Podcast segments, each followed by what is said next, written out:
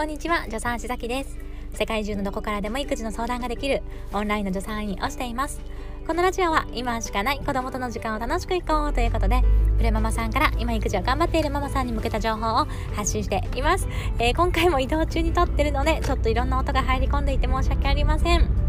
後ろでニコちゃんがチャイルドシートでね音が出るおもちゃをつけているのでもしかしたらこれメリークリスマスの歌が入り込んでるかなと思うんですよね。季節外れなんだけども。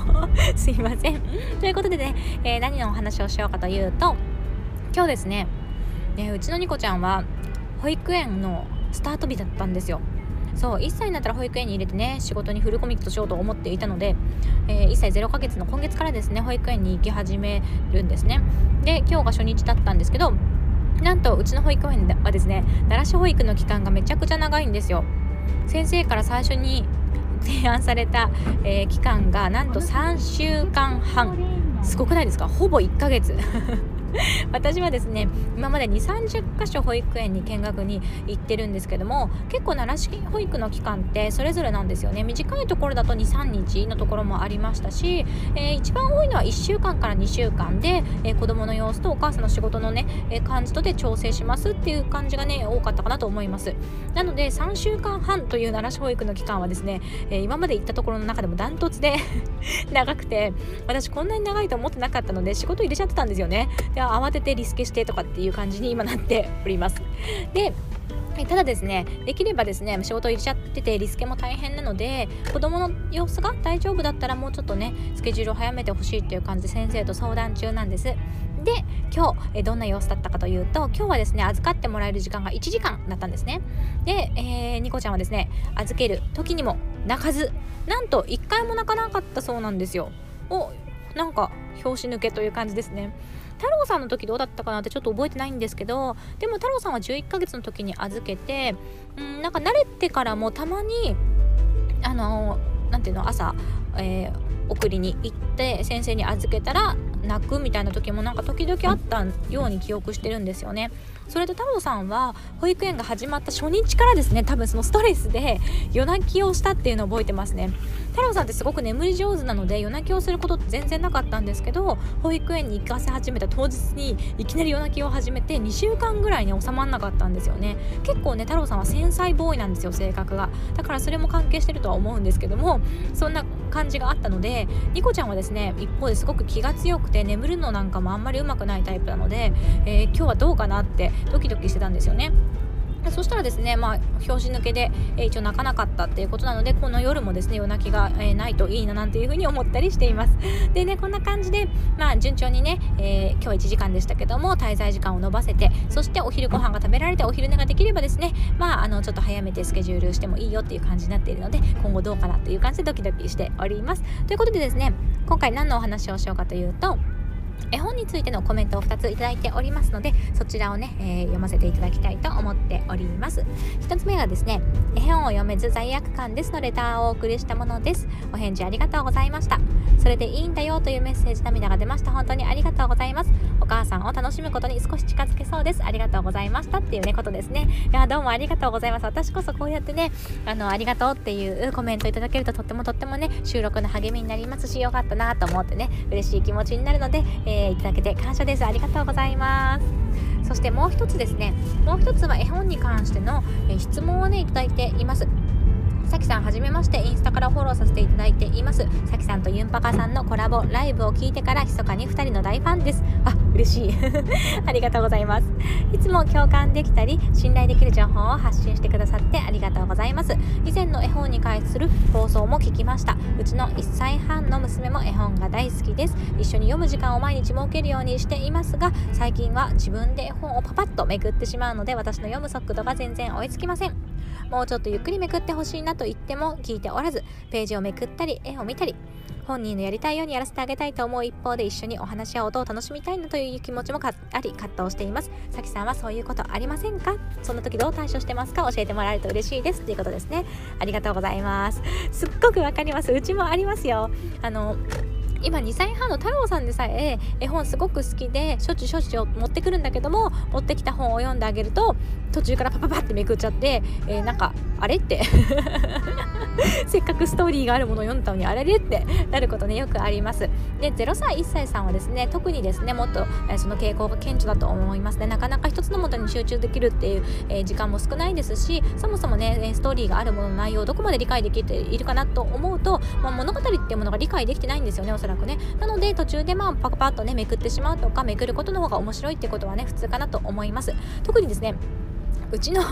ニコちゃんあのもうパパッとめくるどころかで、ね、破くのが大好きって感じになっていて太郎さんの時はこういうことあんまりなかったんですよね。破られたのも1回あったかなかったかなっていう感じなんですけどニコちゃんもう何冊破かれたかなっていうぐらいで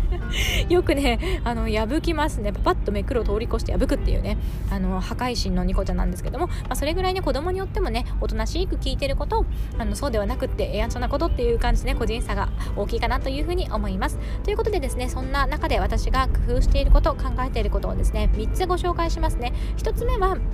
あのどこから読んでも OK な本を選ぶ。もう一つ目はあの音の響きがですね面白いものを選ぶ。3つ目はですねお母さんの好きなものを選ぶ、えー、これですね、えー、1つずつご紹介していきます、えー、まず1つ目ですね、えどっから読んでも OK な本を選ぶっていうのが0歳さんとか1歳さんではねいいのかなというふうに思っています。つまりはですねやっぱりストーリー性のあるものを最初から最後までおとなしく聞くっていうのは難しいのでなんとなくどこのページをめくっても内容が通じたりとかあのちょっと面白かったりとかってする絵本をそもそも選ぶっていうのがねいいと思ってるんですよ、まあ、例えばですけど以前食育にもいいよってことでご紹介した平山和子さんの「果物」っていう絵本ですね。これどういう内容かっていうとページごとに、えー、スイカとかねりんごとかぶどうとかいろんな果物があの綺麗なねイラストで描かれていてそれがですねはい、あのどうぞ食べていいですよっていう感じではいどうぞっていう感じの言葉とね一緒に書かれていてでそれを見ると子供がですねあ果物美味しそうだなっていう風に感じてでそのね書いてある絵のところにね手を持っていってあの食べる真似をしたりとかってすることをね促すことができる絵本なんですね。でこの絵本っていうのはどこのページをめくってもその美味しそうなね果物が書かれているので途中でですね読んでいってペラペラめくっちゃっても、えー、大丈夫だし、えー、いきなりですね持ってきた絵本をパンって開いたところが最初の1ページ目ではなくって、えー、なんか中の方のページでもですねね。十分に内容を楽しめるっていう絵本になってますのでこういうのをね選ぶっていうのが一つおすすめかなと思います。でもう一つ目はですね音の響きが面白い絵本を選ぶですね。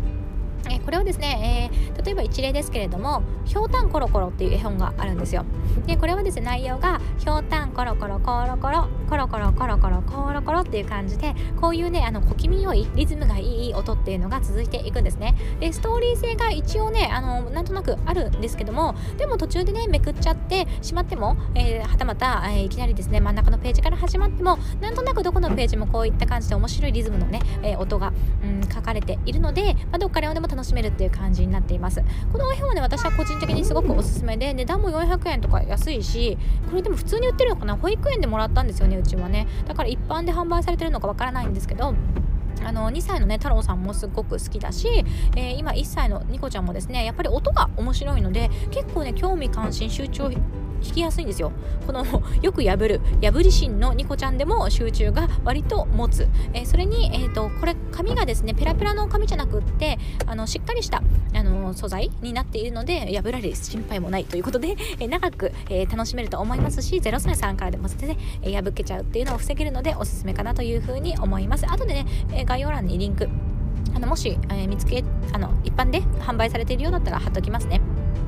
で最後のおすすめがですね、えー、とはいえ別にねストーリー性がじゃああるものがいけないかっていうと私はねそれでもいいと思ってるんですよ。大事なのはお母さんが楽しい絵本っていうのがいいと思うんですね。で私はですねこぐまちゃんのホットケーキっていう絵本がすごく好きなんですけどもこれのストーリーっていうのはこぐまちゃんがですねいろいろ粉を混ぜたりね卵を割ったりして、えー、ホットケーキを作っていってでそれを食べて最後お皿洗いをして終わりっていうストーリー性があるんですよ。一貫したストーリーがね、うん、なんですけど、まあ、これもですね太郎さんとかニコちゃんに読んでいてでパラパラって途中でめくられちゃうと要はなんかねホットケーキを作って食べるっていう大事なストーリーなのに、まあ、気が付いたらですねもういきなり最後のお皿洗いのシーンになってたりというか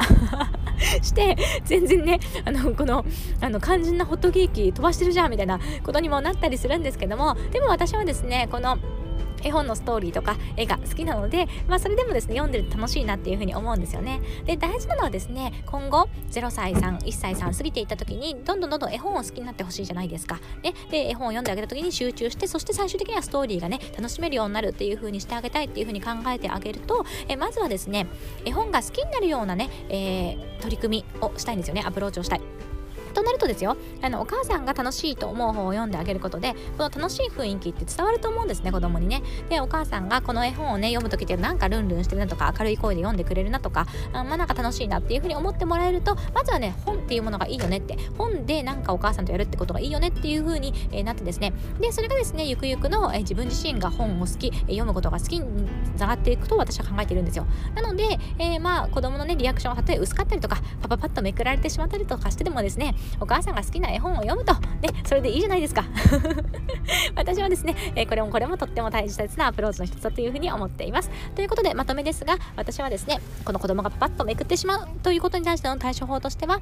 えー、どっから読んでも大丈夫な絵本を選ぶ。そして、え、リズムがいい音がいいものを選ぶ。そしてお母さんがねやっぱり好きなものを選ぶ、えこれがいいのではないかというふうに思っています。参考になれば嬉しいです、え今回も聞いていただいてどうもありがとうございました。一緒に楽しくお母さんをやっていきましょう。助産師さきでした。またね